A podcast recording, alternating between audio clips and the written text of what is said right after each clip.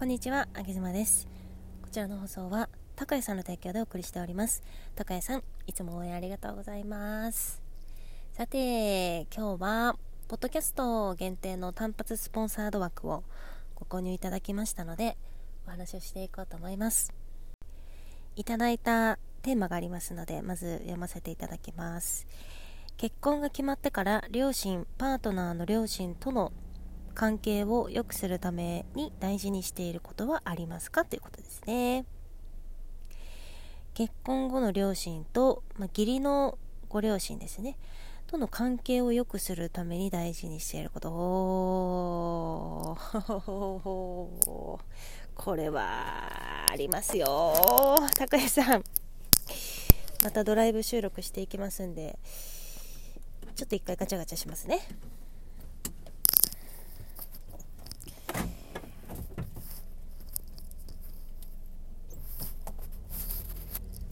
はい。では行きましょうか。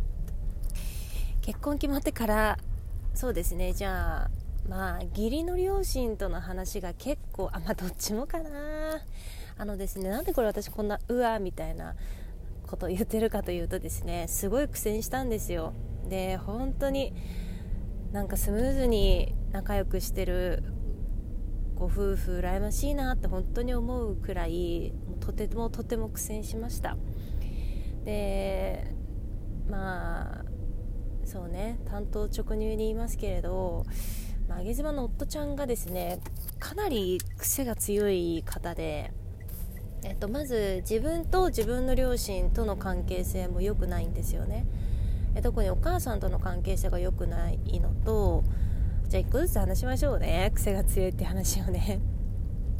えっとまずあげ妻の夫ちゃんは、えっと、4人家族で妹さんいるんですけど妹さんとめちゃくちゃ仲がいい。もうなんかね2人で旅行に行くぐらい。大人になってからも2人で旅行に行くぐらい仲がいいんですよね。でまああの趣味というかそういうのも合うしまあ、本当に妹さんとはなんかこう親友みたいな感じで仲がいいんですよ。でちょっとお仕事も手伝ってもらったりとかしていて。なんですけど、えー、とまずねお母さんとの関係性がまあこじれててで夫ちゃんのご両親は離婚してるんですよね。で、まあ、その離婚理由いろいろあったそうなんですけど、まあ、夫ちゃんから見たお母さんっていうのはその夫ちゃんの揚げ夫のお父さんは会社を経営している方だったんで、まあ、仕事はとにかく忙しいと。で、まあ、家事育児もそんなにできないんですけどでもお金はあったんで、えっと、毎週日曜日はなんかキャンピングカーキャンピングカーを持ってたんですよ。キャンピングカーでそ家族でちょっと遠出にね行くみたいな。土曜の夜かな。土曜の夜に出て、えー、なんか温泉とか入ってキャンピングカーで1泊してで一日遊んで帰るみたいのがなんか毎週あったそうですね。だからなんだろう学校のお友達からはなんかお金持ちだみたいな感じで言われてたみたいなんですけど、まあ、そういうお家で育ったんですよ。でだから、えっと、逆を言えばその揚げ夫のお母さんって私の中義母にあたる方ですよね。揚げ夫のお母さんっていうのはまあ、専業主婦でがっつり家事育児をやっていたような感じだったんですけど、えー、まあその夫ちゃんとのね揚げ夫のお父さんとお母さんとの関係性そのそこの夫婦関係っていうのは、まあ、お金はあるけど幸せじゃなかったみたいな話で、うん、お母さんは本当にこう日頃のねぎらいとか感謝もないってお父さんに言ってたしでお父さんお父さんでそういうことしてるつもりだったけど仕事がこんなに忙しいからそれは毎日遅く帰ってきてねその奥さんのことをいちいちねぎらえないと。いう話もしてました。で週に1回の旅行連れてってるのになんでまだそんなになんかいろいろ求めてくるのって話でお金にも困らせてない。食べるもの着る洋服もあの普通のママさんからしたらそのねいいもの着てるしお家も買ってもらって何不自由ない保険も入らせてもらってとかね。何不自由ないんですけどまあそれでそういうことがあってねお母さん側の不満お父さん側の不満みたいのがあって、えー、なんかでもよくある話なんですけどね子供が大きくなるまでは離婚しないけど冷え切ってる夫婦みたいな、まあ、そんな形でしたらしいです。で子供ながらに夫ちゃんはそういうのを見て育ってきたので、うん、もう夫婦が破綻してるのになんで一緒に住んでるんだろうなとかで喧嘩をね夜中ずっとしてたりだとか、まあ、そういうのを見て育つわけですよ。でお母さんの方も、まあ、子供が大きくなるまでは離婚しないっていう風に思ってたみたいでね。でそういうマインドのそういうマインドの妻が家事育児を楽しそうにできるわけがないじゃないですか。家事なんて旦那さんのためでもあるんだからなんか憎んでる相手のためにさ家を掃除するなんてそんな屈辱的なことができるわけがないくってで家事育児がおろそかになってきてだんだんとこう例えば自宅の一室をあのよくある女性の起業のための、まあ、例えばエステやったりだとかなんかそこで講座したりだとか、うん、あと、まあ、そういう要は自分のビジネス用にね一部屋を変えて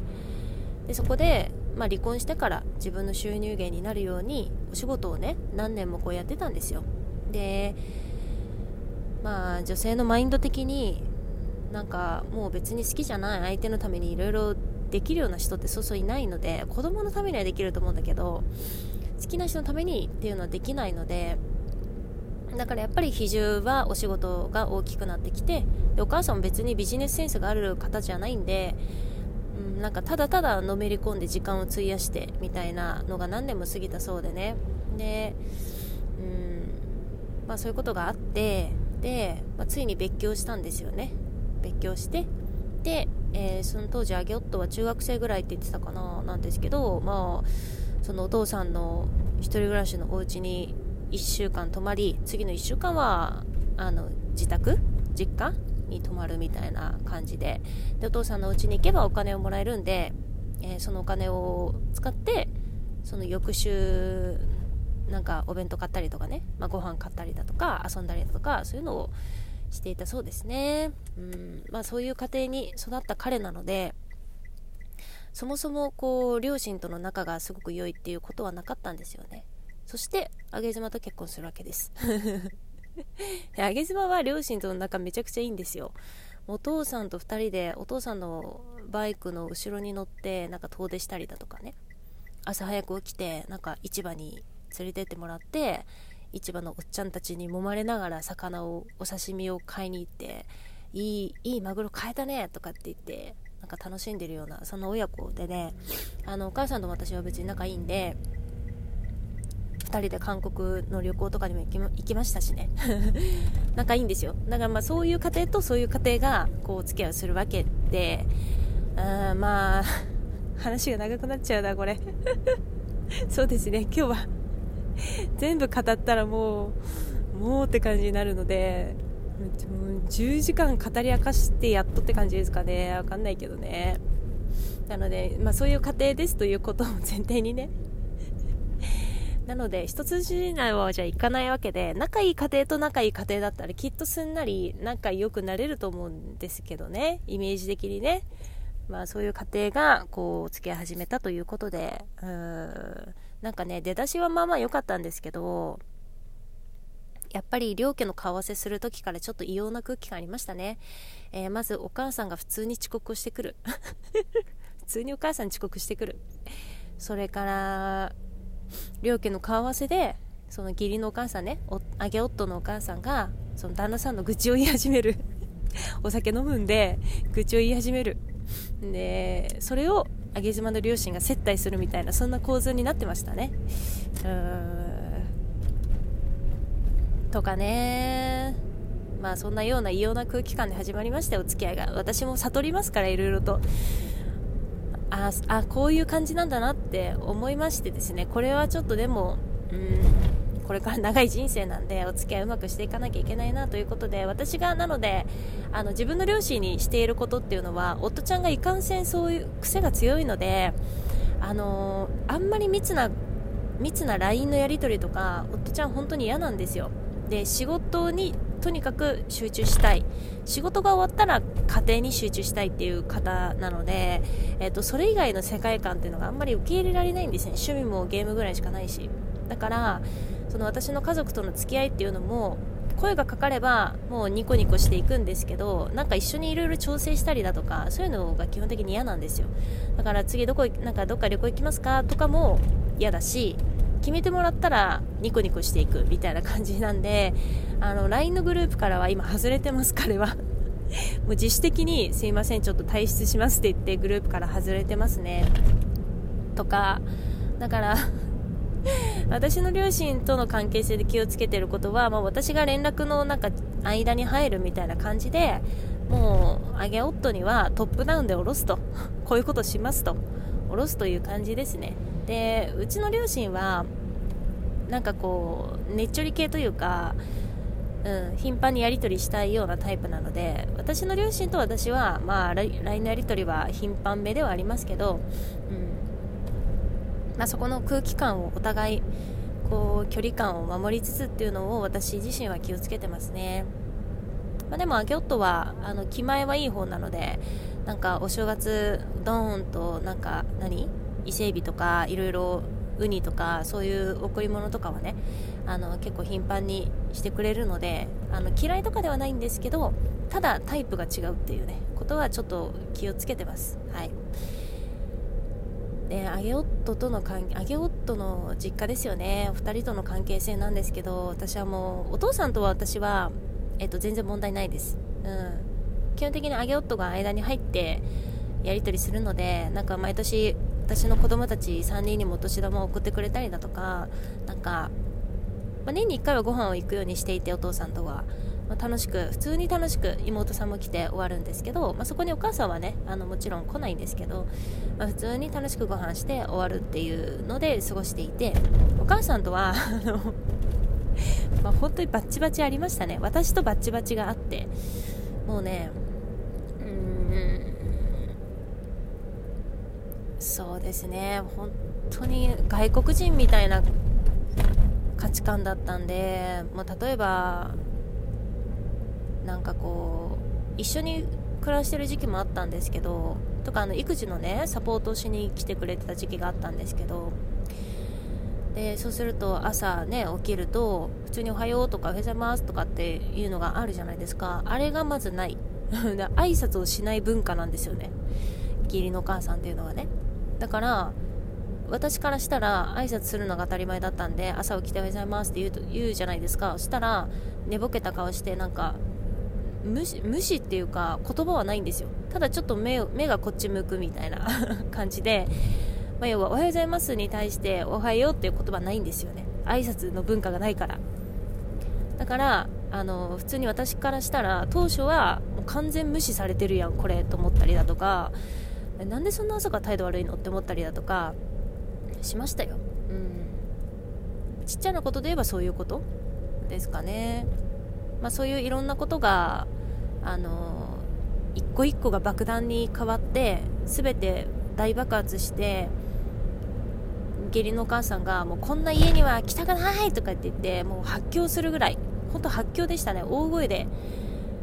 あの叫んでました。もう私びっくりしたけどいやいやえこっちのセリフやんと思ったけど。でも相手からしたらその私たちの当たり前っていうのがそれはおかしい世私たちがおかしい世界なのでそれを強要してこないでってことですよね。うん。っていうのを私は当時深く学んでで今お母さんとの関係で気をつけてることはえっとお母さんはとにかくあのザザ妻なんですよね。もうあのザ女っていうかなんかこうねぎらいも求めてくるし感謝も求めてくるし、えーと記念日とかもプレゼントを求めてくる。でプレゼントがないと愛されてないって思う方なんですよね。だからそういうのをまめにするようにはしてます。でもさすがに私記念日とかは本当に無理な人なんで無理っていうのはもう覚えられない。管理ができないんで。それはえっと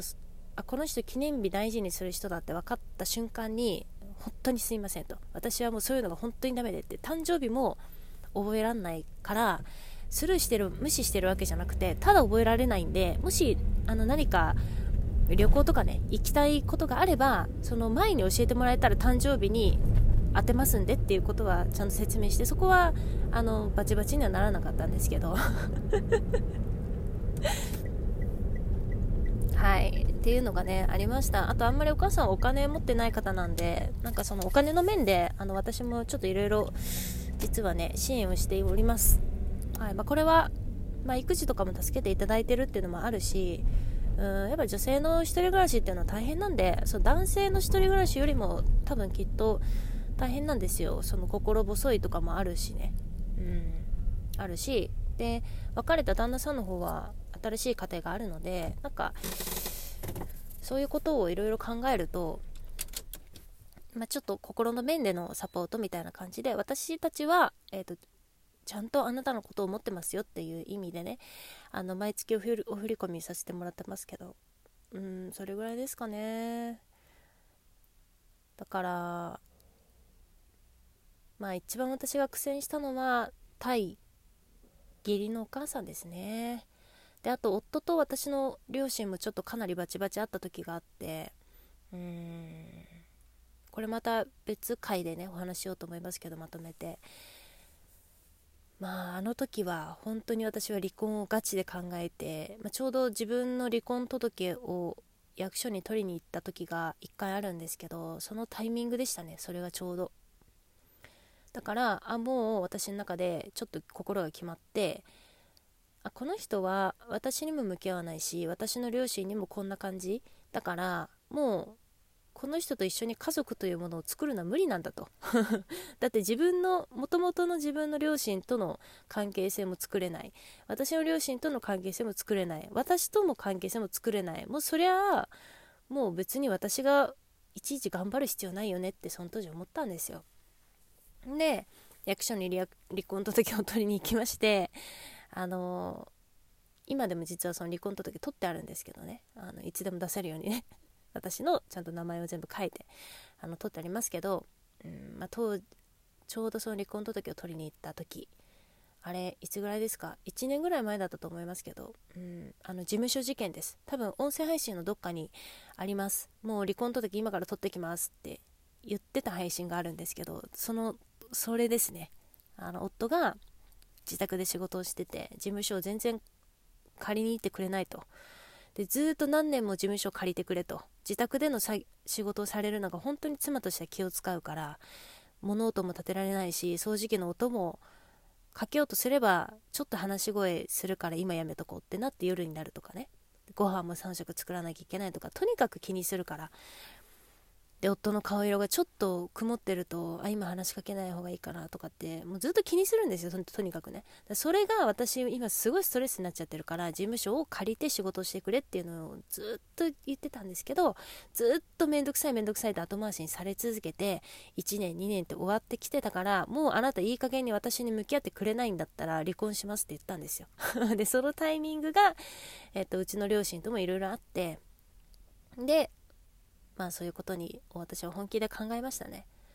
まあ、結果的に事務所事件は、えー、っと、本当にいろいろあったんで、もうそのラジオ聞いてもらったら早いんですけど、まあ、いろいろいろいろとありまして、結果、夫が事務所を借りるっていうことで、あの、落ち着きましたね。